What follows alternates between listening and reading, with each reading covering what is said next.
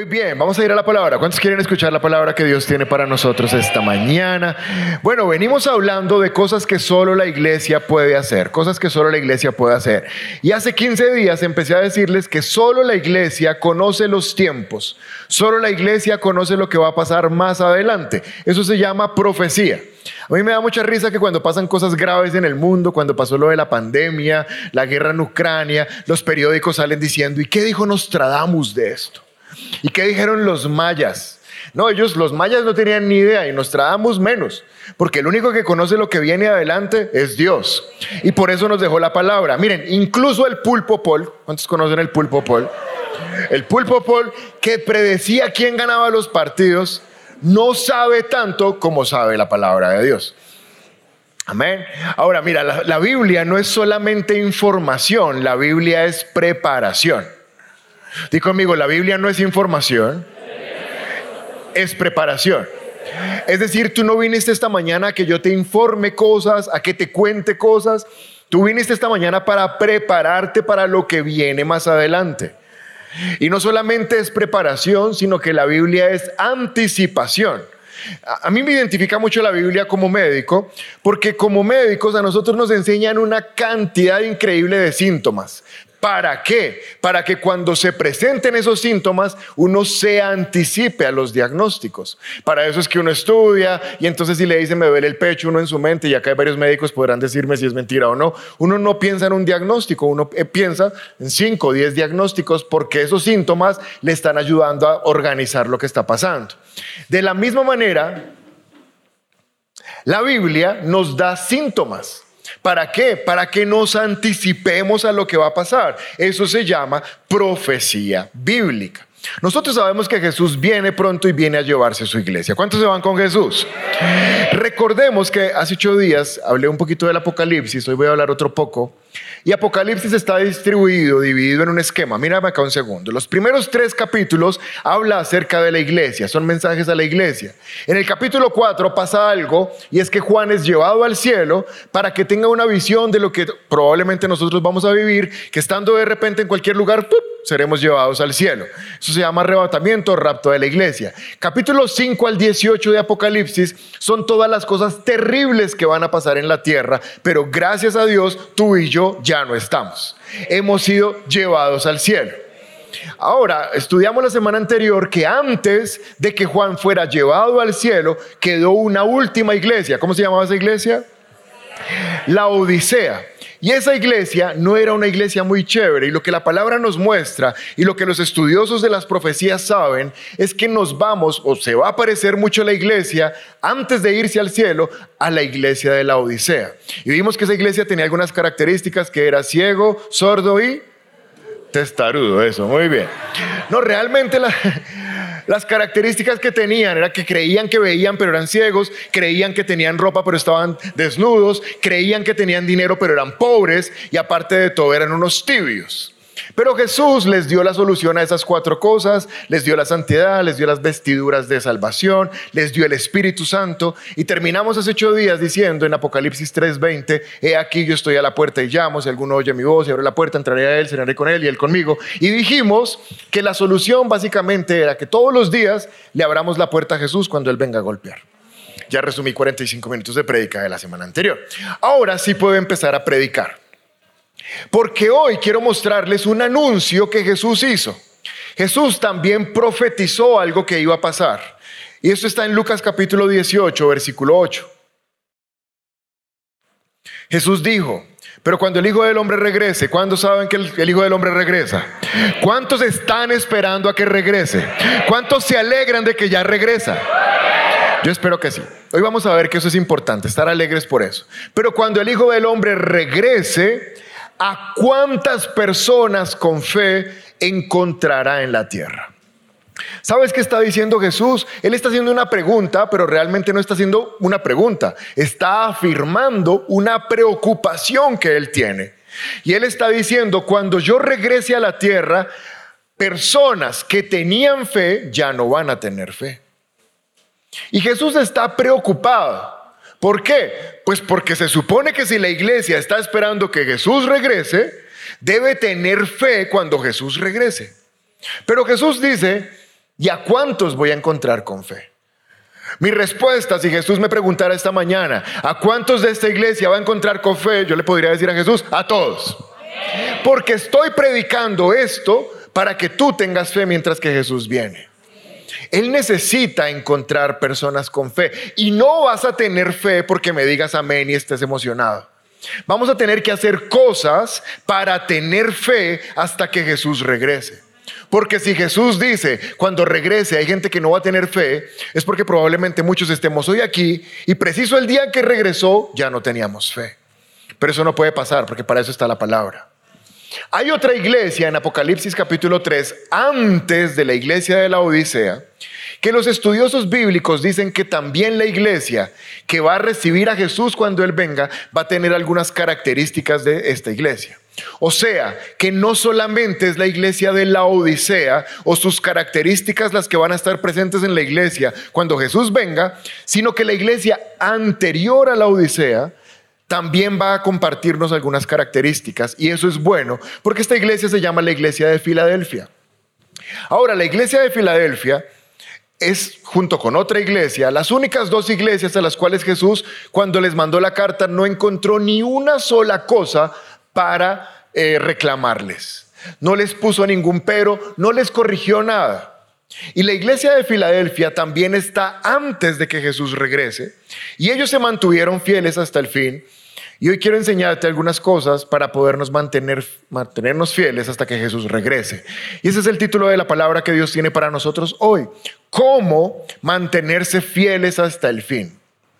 El fin viene, Jesús viene, pero necesita una iglesia que esté firme, que esté fiel. La palabra fiel es un derivado de la palabra fe.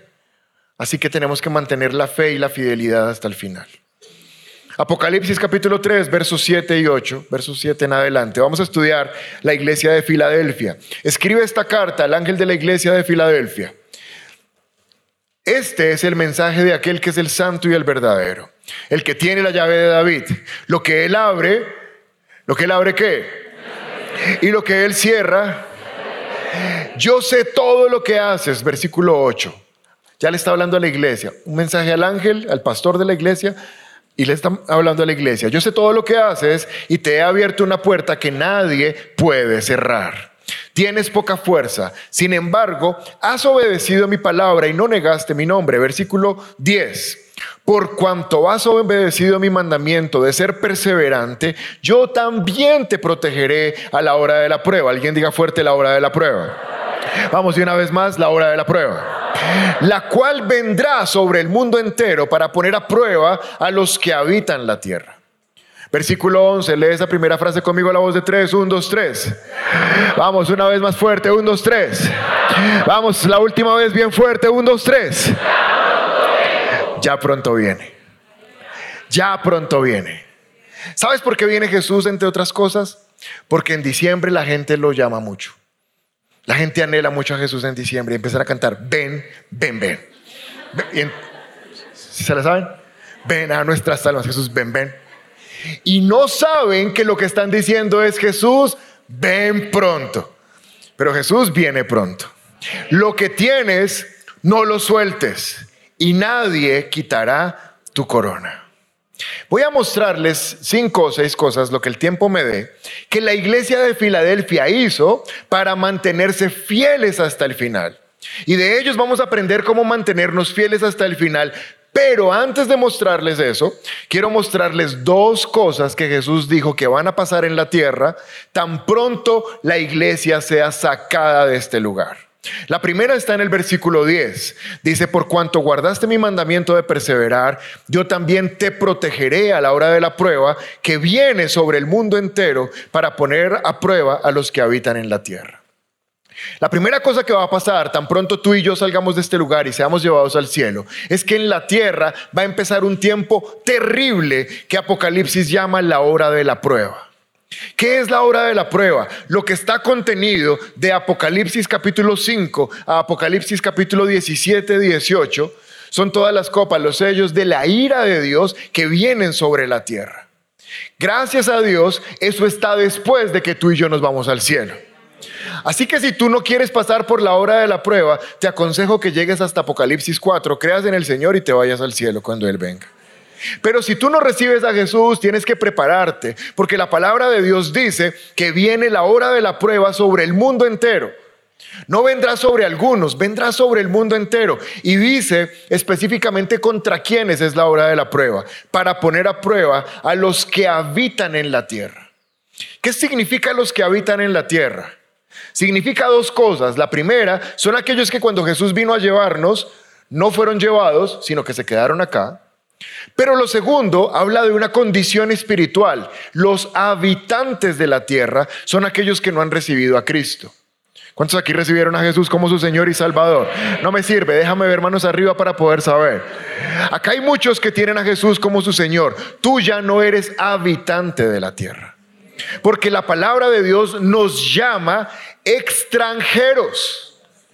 Nosotros somos habitantes, perdón, habitantes no, residentes temporales, dice la palabra. Dice su palabra que somos forasteros de paso.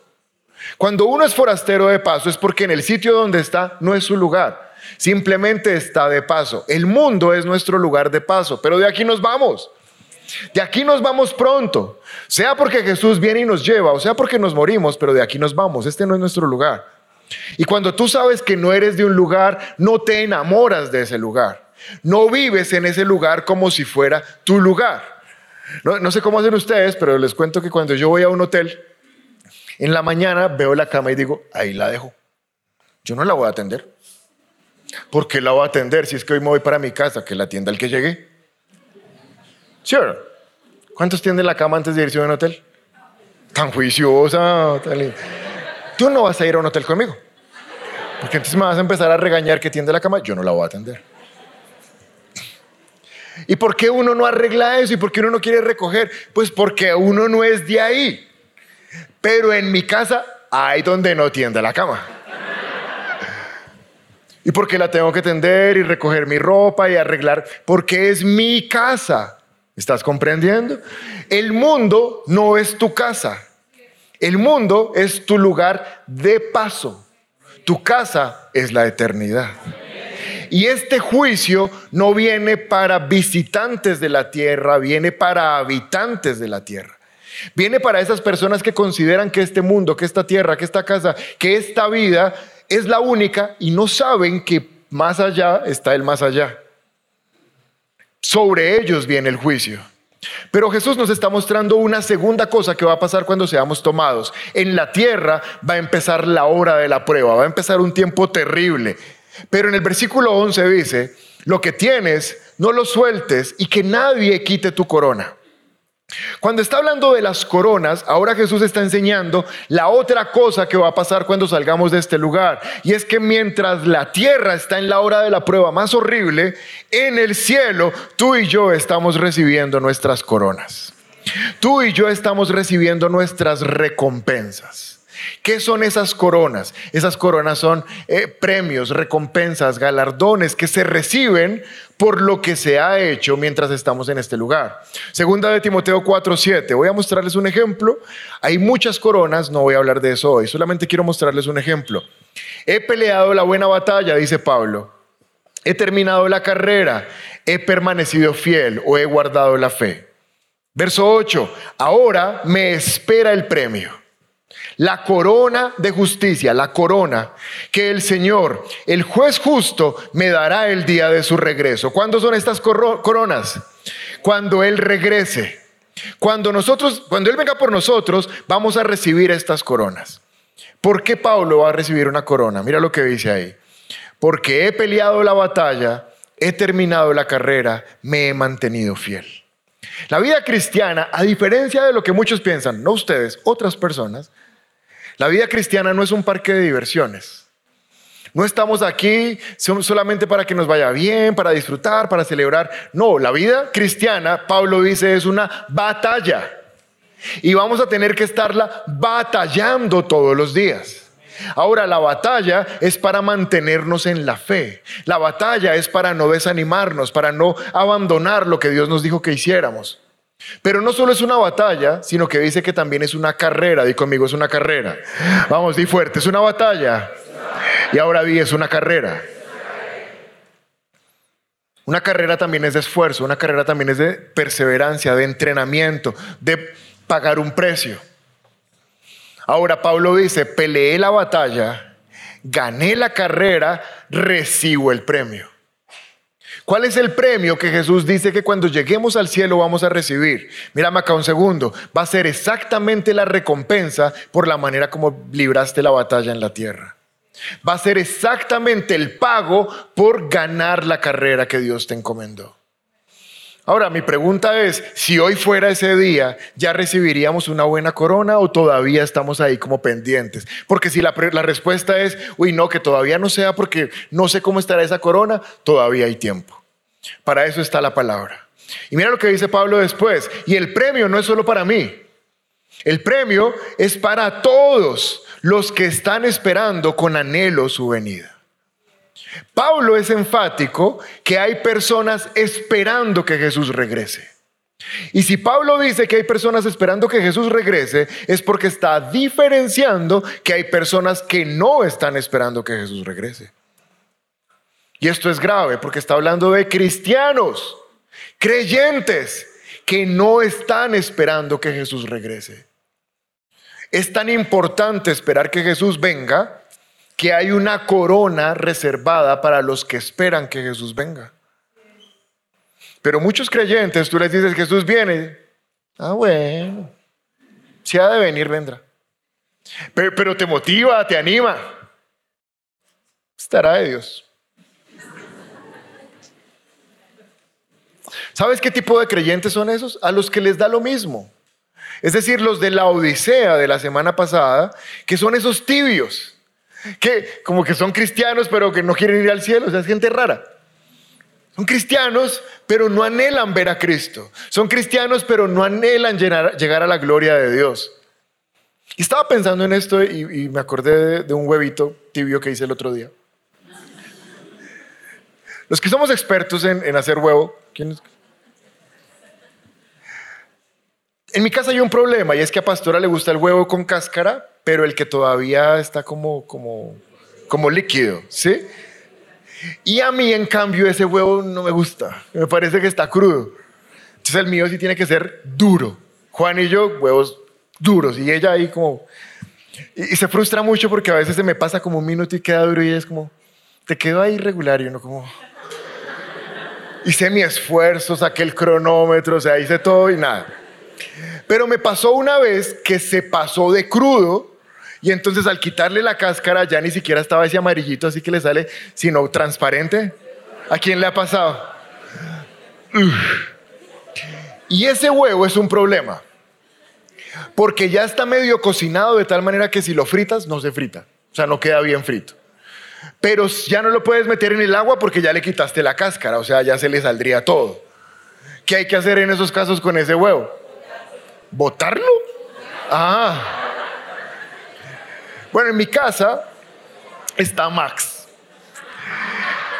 Y a él le encanta el huevo en todas sus presentaciones. Los que votaron esos huevos darán cuentas en el Apocalipsis. Pero ese huevito no inspira nada. O sea, de hecho, si uno se lo mete a la boca no da sino náuseas. ¿Y sabes que hay cristianos tipo huevo tibio crudo? que como que Jesús dice, ven, ya estás listo, ven la cáscara y por dentro están todos crudos, todos insípidos, pero en esta iglesia no están. Aquí están bien, bien cocinados. Amén. Vamos a ver cinco, o si alcanzo seis, pero por lo menos cinco consejos que la iglesia de la Odisea nos da para mantenernos fieles hasta el fin. Pon ahí el título nuevamente, ¿cómo mantenernos fieles hasta el fin. ¿Cómo mantenernos fieles para que el día que Jesús diga, vine, nos mire y diga, wow, ustedes están encendidos en el fuego? Bueno, esto le pasó a la iglesia de Filadelfia y tenemos mucho que aprender de ellos. Versículo 8, yo sé todo lo que haces y te he abierto una puerta que nadie puede cerrar. Primer consejo, si quieres estar encendido hasta el final, entra por esa puerta que nadie puede cerrar. Jesús dice, tengo una puerta abierta que nadie puede cerrar. Y la iglesia de Filadelfia, ¿sabes qué hizo? Entró por esa puerta. Ahora, ¿qué ocurre? Que como creyentes, permanentemente le estamos pidiendo a Dios que abra puertas. ¿Sí o no? Señor, la puerta del trabajito, por favor, que mire mi hoja de vida. Le miran la hoja de vida a uno. Señor, el ascenso, por favor, abre la puerta del ascenso. Sale uno del colegio. Señor, la puerta de la universidad, por favor. Se abre la de la universidad. Señor, la puerta de la beca, por favor, no quiero pagar. Y uno permanece. Señor, la puerta del baloto. Bueno, tengo un negocio, Señor, la puerta que se abre ese negocio. Y todas esas puertas están bien, pero no es la puerta que Dios tiene abierta. Cuando habla de una puerta que está muy abierta, por la cual los de Filadelfia entraron, es segunda de Corintios 2:12. Mira la puerta. Cuando llegué a la ciudad de Troas para anunciar el evangelio de Cristo, se me abrieron las puertas para trabajar por el Señor. La puerta que está abierta, mírame acá un segundo, es una puerta que Jesús tiene abierta para todos los creyentes para que entremos a trabajar por el Señor. La del baloto se puede abrir también, pero esta es una puerta abierta para trabajar por el Señor. ¿Sabes por qué la iglesia de Filadelfia mantuvo la fe hasta el final? Porque ante cualquier oportunidad de trabajar por el Señor, ellos trabajaban por el Señor. Primera de Corintios 16, 9 dice, Pablo ahora está hablando, dice, se ha abierto una puerta de par en par. ¿Cómo está esta, esta puerta abierta? ¿Qué significa de par en par? Completamente abierta. Se ha abierto una puerta de par en par para hacer un gran trabajo en este lugar, aunque muchos se me oponen. La puerta que está abierta, completamente abierta, es para que tú puedas trabajar por el Señor. Estamos aquí en el mundo para trabajar por el Señor. Cada creyente está aquí para esparcir el reino de Dios y su justicia. Me parece impresionante que hay un versículo que dice que aún un vaso de agua, la persona que me sirvió esta agua, escucha, es una promesa del Señor para ti. ¿En serio? Solo le das un vaso de agua a otra persona y tendrás recompensa en la eternidad. ¿Han leído eso o no? ¿Y por qué dice un vaso de agua? Porque realmente es que esto es lo que menos vale. Por más que valga esta botella de agua para servirla acá, costó, no sé, 5 mil pesos, porque tocó en crepes. Saludos a los de crepes. Bájenle al agua, hombre, muy cara. Pero esto es lo más barato que uno le podría dar a alguien. ¿Y sabes qué dice Jesús? Pues para mí valió mucho y eternamente te voy a recompensar. Si hay recompensa por un vaso de agua, ¿tú te imaginas la recompensa que hay porque tú saques tiempo para ir a compartirle la palabra a alguien? Porque saques tiempo para ir a visitarlo en un hospital y orar por él?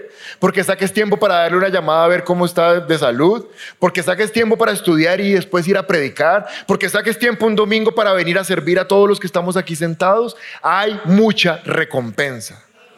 Pero la palabra dice que la iglesia de Filadelfia estaba encendida en fuego porque cada vez que podían servir, servían. Y a mí lo que me parece curioso es que hoy los creyentes, entre menos puedan servir, mejor. Ven, vas a servir. Sí, sí. Pero mire, por ahí una vez al mes, es que eso es muy duro. ¿Cómo ir a hacer tu corona en el cielo con ese tipo de servicio que le das a Dios? Si lo que la iglesia de Filadelfia hacía es que cada vez que podían, servían. ¿Quieres mantenerte firme hasta el final? Cada vez que puedas, sirve. Cada vez que puedas predicarle a alguien, predícale. Este año, el 17 de diciembre, tenemos nuestro especial de Navidad. Es una reunión especial que hacemos para que traigamos familia, amigos, vecinos y poderlos evangelizar. Es el 17 de diciembre. Es el momento de que te, comportes como todo un Filadelfo. Y ese día trae personas para que les podamos predicar la palabra y llevarlos al cielo. Amén. 17 de diciembre. Estamos esperando tantos invitados que ese día tendremos tres servicios en vez de dos. Se van a llenar los tres. Se van a llenar los tres. Porque tú los vas a llenar con tus invitados. amén. Amén. sigamos, Filadelfos, sigamos. Consejo número dos. ¿Qué más hizo la iglesia de Filadelfia? Lo primero que hizo fue entrar por la puerta del servicio, entrar por la puerta de hacer algo para Dios. Versículo 8. Pero Jesús les dice, tienes poca fuerza. Apocalipsis 3.8. Tienes poca fuerza. La segunda característica de la iglesia de Filadelfia es que era una iglesia de poca fuerza. Y uno dirá, ¿y esto es algo bueno? ¿No se supone que deberíamos ser personas de mucha fuerza? No. Zacarías 4:6 dice, entonces me dijo, el Señor dice a Zorobabel, no es por el poder, no es por la fuerza, es por mi espíritu, dice el Señor de los ejércitos celestiales. Nos mantiene encendidos ser conscientes que por nuestra propia fuerza no podemos hacer nada. Y entonces los de Filadelfia decían, nosotros somos débiles, pero cuando tú nos ayudas, somos fuertes. De hecho, leímos a Pablo hace un momento y dijimos que él terminó la carrera y peleó la batalla. ¿Se acuerdan de eso? Pero después él tiene una revelación y ¿sabes qué dice Pablo? Cuando soy débil, entonces, entonces soy fuerte. La fuerza de Pablo no estaba en Pablo. La fuerza de Pablo estaba en reconocer que el Espíritu de Dios en él lograba hacer todo lo que Pablo no podía hacer. ¿Sabes cómo se llama eso? Humildad. Reconocer, Señor, mi vida no es vida si tú no estás. No logro hacer eso si tú no me ayudas. No tendría un ingreso económico si tú no me lo envías. No tendría salud si tú no me fortaleces. Todo es porque tú me ayudas. Eso se llama ser una iglesia débil, una iglesia de poca fuerza, ¿Por qué? Porque reconocen que la fuerza no es de ellos, la fuerza es de Dios. Me pasaba cuando Juan tenía como cuatro o cinco años, Juan mi hijo, estábamos jugando y se le iba algo debajo del sofá. Y entonces él decía, voy a sacarlo. Y yo, déjame ayudarte. Y él decía, yo puedo solo. Y él ahí tratando de alzar el sofá y metiendo la mano y no lo lograba. Y después de un rato me decía, papá, ¿me ayudas? Bueno. Pero ahora que ya creció, ya tiene nueve, ahora desde antes de empezar me dice, papá, ¿me ayudas? ¿Por qué? Porque ya maduró y ya se dio cuenta que hay cosas que él, por más que crea que puede y que sabe hacer, no las puede hacer. Un creyente maduro sabe que su vida no es su vida, su vida es lo que Dios haga de su vida. ¿Y sabes dónde se nota que las personas se creen fuertes? Cuando descuidan la oración. Porque la oración es la que hace que Dios intervenga a mi favor. Y cuando yo no tengo tiempo para orar y no saco tiempo para orar, ¿qué le estoy diciendo a Dios? Lo mismo que Juan me decía a mí, papá, yo puedo solo. Y Dios desde el cielo, ay, tan lindo. Y uno solo. Pero no, ¿sabes? Filadelfia llegó hasta el final porque ellos reconocían que solos no podían. Filipenses 4:13 dice, pues todo lo puedo hacer por medio de Cristo que me da las fuerzas. Qué tremendo Pablo dice, yo puedo hacer de todo, pero no yo, Cristo que me da las fuerzas. Cualquier cosa que necesites hacer, deja que el Señor te ayude. Él tiene más fuerzas que tú. Número 3. Tercera cosa que hizo la iglesia de Filadelfia, versículo 8. Entraron por la puerta abierta, tenían poca fuerza y dice después, has obedecido mi palabra. Tu fe se va a mantener firme hasta el final cuando un hábito tuyo sea obedecer su palabra. Santiago 1:22, el hermano de Jesús nos enseña, no solo escuchen la palabra de Dios, tienen que ponerla en práctica. De lo contrario, solamente se engañan a ustedes mismos. Pues si escuchas la palabra y no la obedeces, eres como ver tu, cara en el espejo te ves a ti mismo y luego te alejas y te olvidas cómo eres. Santiago está diciendo que hay un engaño y es el engaño de escuchar la palabra. Podemos pensar, uy, vinimos a la iglesia, qué chévere, estuvo hermosa, pastor, la predica estuvo linda, linda. Y sales y no haces nada. ¿Sabes? Te estás engañando a ti mismo porque eso no sirve de nada. Dice la palabra que es un engaño porque parecemos cristianos, pero no somos. Un cristiano que parece pero no es, es aquella persona que escucha y escucha, pero no tiene la intención de aplicarla. Y eso es un problema. Y Santiago da un ejemplo muy bueno y dice, es como cuando te miras en un espejo. ¿Para qué te miras en un espejo? Pues para corregir lo que en el espejo está y no, no te gusta. Entonces los gorditos nos miramos en el espejo y uno tiene un reflejo de meter la, barriga, ¿sí? ah, no, no estoy tan gordo. Porque afloja, porque ya dejo el espejo de un lado. Estás viéndote en un espejo. Vamos a hacerlo para que sea un poco práctico e interactivo. 5D. Imagínate que tienes un espejo enfrente, imagínatelo, y estás despeinado. ¿Qué haces? No, pero háganle, o sea, imagínenselo. Algunos quedaron peor que como venían. Lo siento por haberlos empeorado. Pero sí, eso, eso que hicieron, pues uno se arregla, uno se corrige lo que, lo que se supone que está mal. La palabra de Dios es un espejo. Y cada que te miras deberías, deberías hacer algo contigo mismo porque la palabra te está diciendo que corrijas. Cuando obedecemos la palabra, nos entrenamos en obediencia y en disciplina, que es algo que nos falta muchísimo. Pero tú obedeces y empieza a nacerte un fruto que se llama obediencia. Cuando obedeces la palabra, cosas pequeñitas y vas obedeciendo cada vez más, se te va quitando una maña que todos tenemos, que se llama orgullo. La palabra y su obediencia quita el orgullo de nuestras vidas. Y finalmente es que la palabra dice que somos un ejército. Pablo dijo, gané la batalla. Si ganó la batalla es porque él hace parte de un ejército.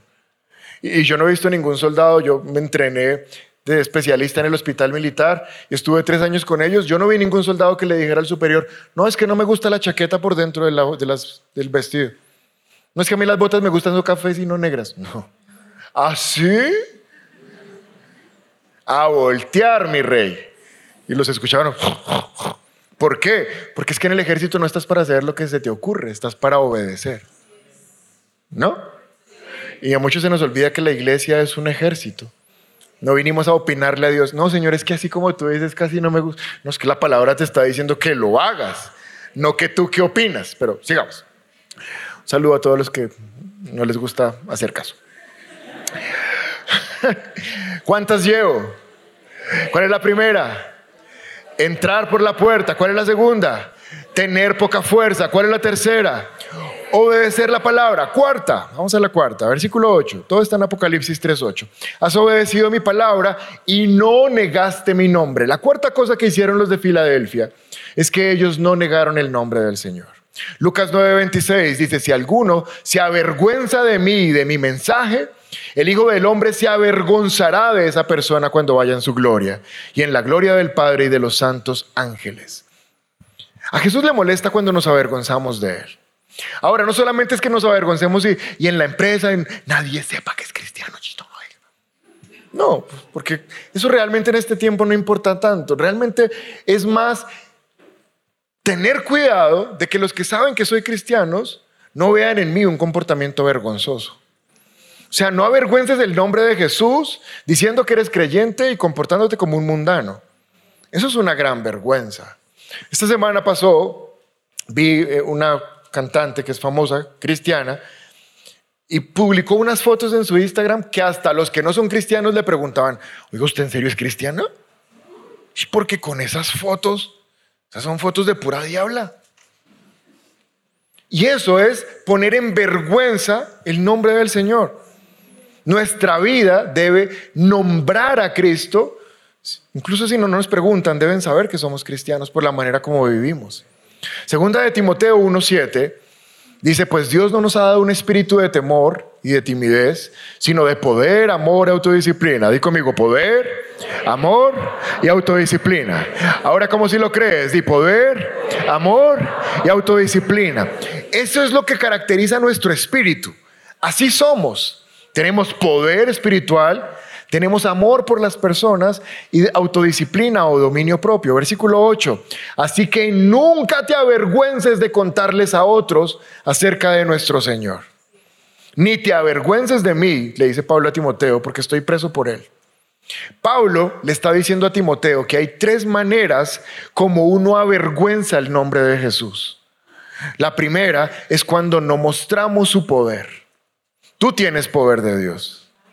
Tú tienes poder de Dios. Y si alguien te dice, venga, es que me duele aquí, podría orar por mí, tú tienes que orar y mostrar ese poder. así por dentro está diciendo, y si se muere, pues si se muere le tocaba. Pero tu responsabilidad es ir a mostrar el poder de Dios. Amén. Y cuando puedes mostrar el poder y no lo muestras, estás avergonzando el nombre de Jesús. Porque tú eres las manos de Dios en la tierra. Pero la segunda manera que dice Pablo es, cuando no muestras el amor, estás avergonzando el nombre del Señor. Porque el amor de Dios ha sido derramado en ti. Cuando un cristiano dice de otro, y es que no me lo paso, es que lo detesto, es que lo odio, y ojalá le vaya mal, estás avergonzando el nombre del Señor. ¿Sabes por qué? Porque en ti hay amor. Y tú podrías perdonar y tú podrías mostrar misericordia, misericordia como Dios te mostró misericordia a ti. Pero tercero, dice que cuando no tienes autodisciplina o dominio propio, estás avergonzando el nombre del Señor. Cuando estás teniendo acciones que la palabra dice que no deberías tener, lo pones en vergüenza. ¿Qué tal un cristiano ahí en la tienda? Venga, me da medio de Malboro, por favor. ¿Todavía existe Malboro? ¿Sí? No sé. nadie sabe. Y aunque sepan, nadie dice, porque saben que Dios está oyendo. Negamos el nombre del Señor cuando hacemos cosas que no deberíamos hacer. Así que Filadelfia, número 4, no negaron su nombre. Tú no niegues el nombre del Señor. Si eres creyente, que se te note. Y por último, terminamos con este, el quinto, versículo 10, Versículo 10 de Apocalipsis 3, por cuanto has obedecido mi mandamiento de ser perseverante. Lo quinto que hizo Filadelfia es que ellos fueron perseverantes. ¿Qué es perseverar? Mantenerse hasta el final. Santiago 1.12. Dice la palabra en Santiago 1.12, vamos terminando con este quinto punto. Dios bendice a los que soportan con paciencia las pruebas. ¿Cuántos quieren ser bendecidos por Dios? Dios bendice a quienes, dos puntos, a los que soportan con paciencia las pruebas y las tentaciones. O sea que antes de la bendición tiene que haber un. Test. Porque sería fácil bendecir a diestra y siniestra, pero Dios en su sabiduría sabe que hay bendiciones que no pueden llegar hasta que tú seas probado. Y hay dos maneras de ser probados. Las pruebas, que son momentos difíciles, momentos que nos desacomodan, momentos que ponen en duda nuestra fe, pero las tentaciones no vamos a dejar de ser tentados nunca, por más que oremos, por más que ayunemos, por más que leamos, por más que nos volvamos pastores, seguiremos siendo tentados. Porque las necesitamos. Necesitamos las pruebas y necesitamos las tentaciones. Porque ambas cosas juntas son la manera de entrenar la perseverancia. Todo cristiano puede decir que persevera hasta que le aparece una prueba. Y muchos en la prueba se van hablando mal de Dios, diciendo, Dios no me quiso ayudar, es que de Dios no me escucha. No, Dios sí te escucha, solamente estaba viendo si ibas a perseverar. Y en la tentación se va otro montón de gente, porque estaba la tentación, la tentación era simplemente un examen y ellos cayeron redonditos en la tentación. Y entonces no perseveraron. Pero necesitamos ambas cosas. Es la única manera de saber si uno puede ser promovido a un siguiente nivel. No nos gustan, pero no hay manera. Imagínate a alguien en la universidad. ¿Cómo hace para saber si pasa al quinto semestre si no le hacen los exámenes del cuarto semestre? Es que no es que se te nota la fe. Yo creo que tú ya estás. No, pues por mucha fe que tenga, le toca ahí presentar el parcial y ver si pasó o no pasó. Yo perdí en la universidad una materia y tenía harta fe.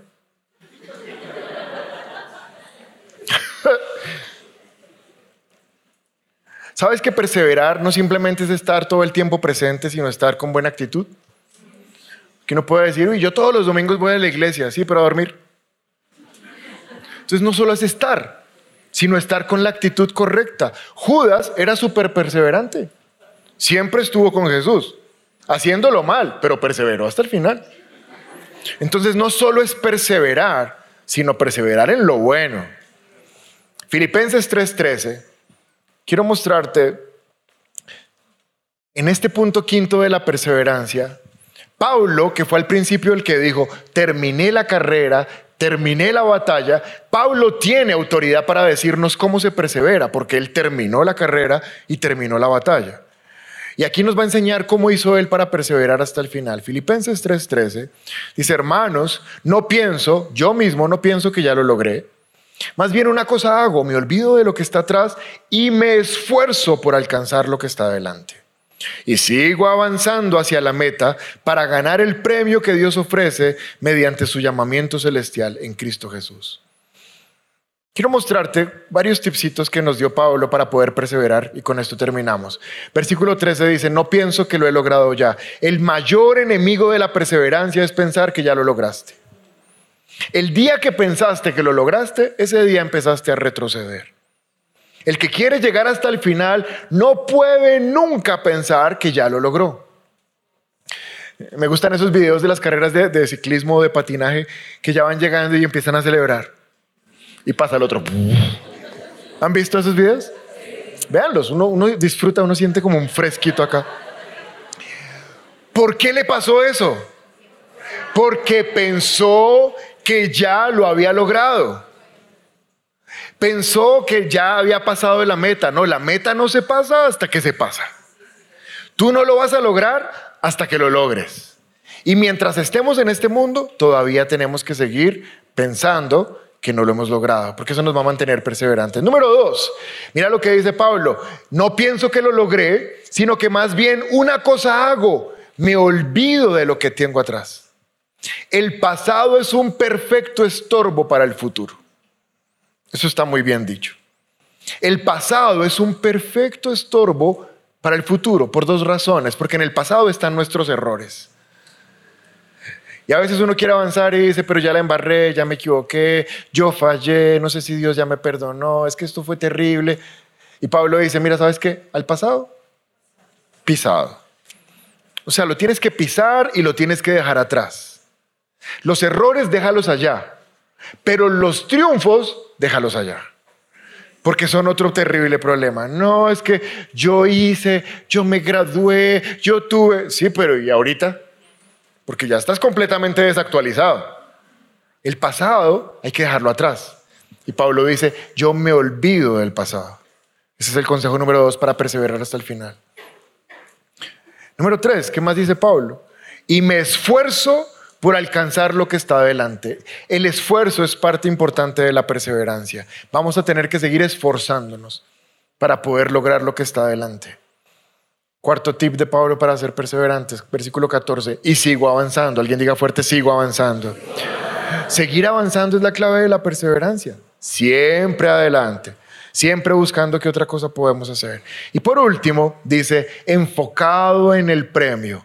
Enfócate en el premio. Cuando pierdas la motivación, cuando pierdas la fuerza, cuando pierdas el impulso, vuelve a mirar el premio. ¿Cuál es el premio?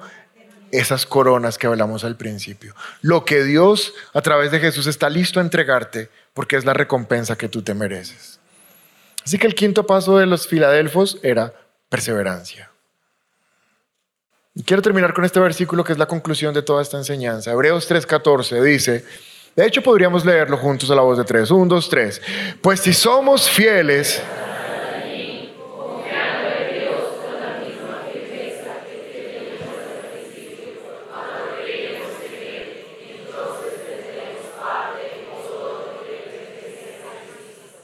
Dice que si somos fieles hasta el fin, confiando en Dios con la misma firmeza que tuvimos al principio cuando creímos, entonces tendremos parte en todo lo que le pertenece a Cristo.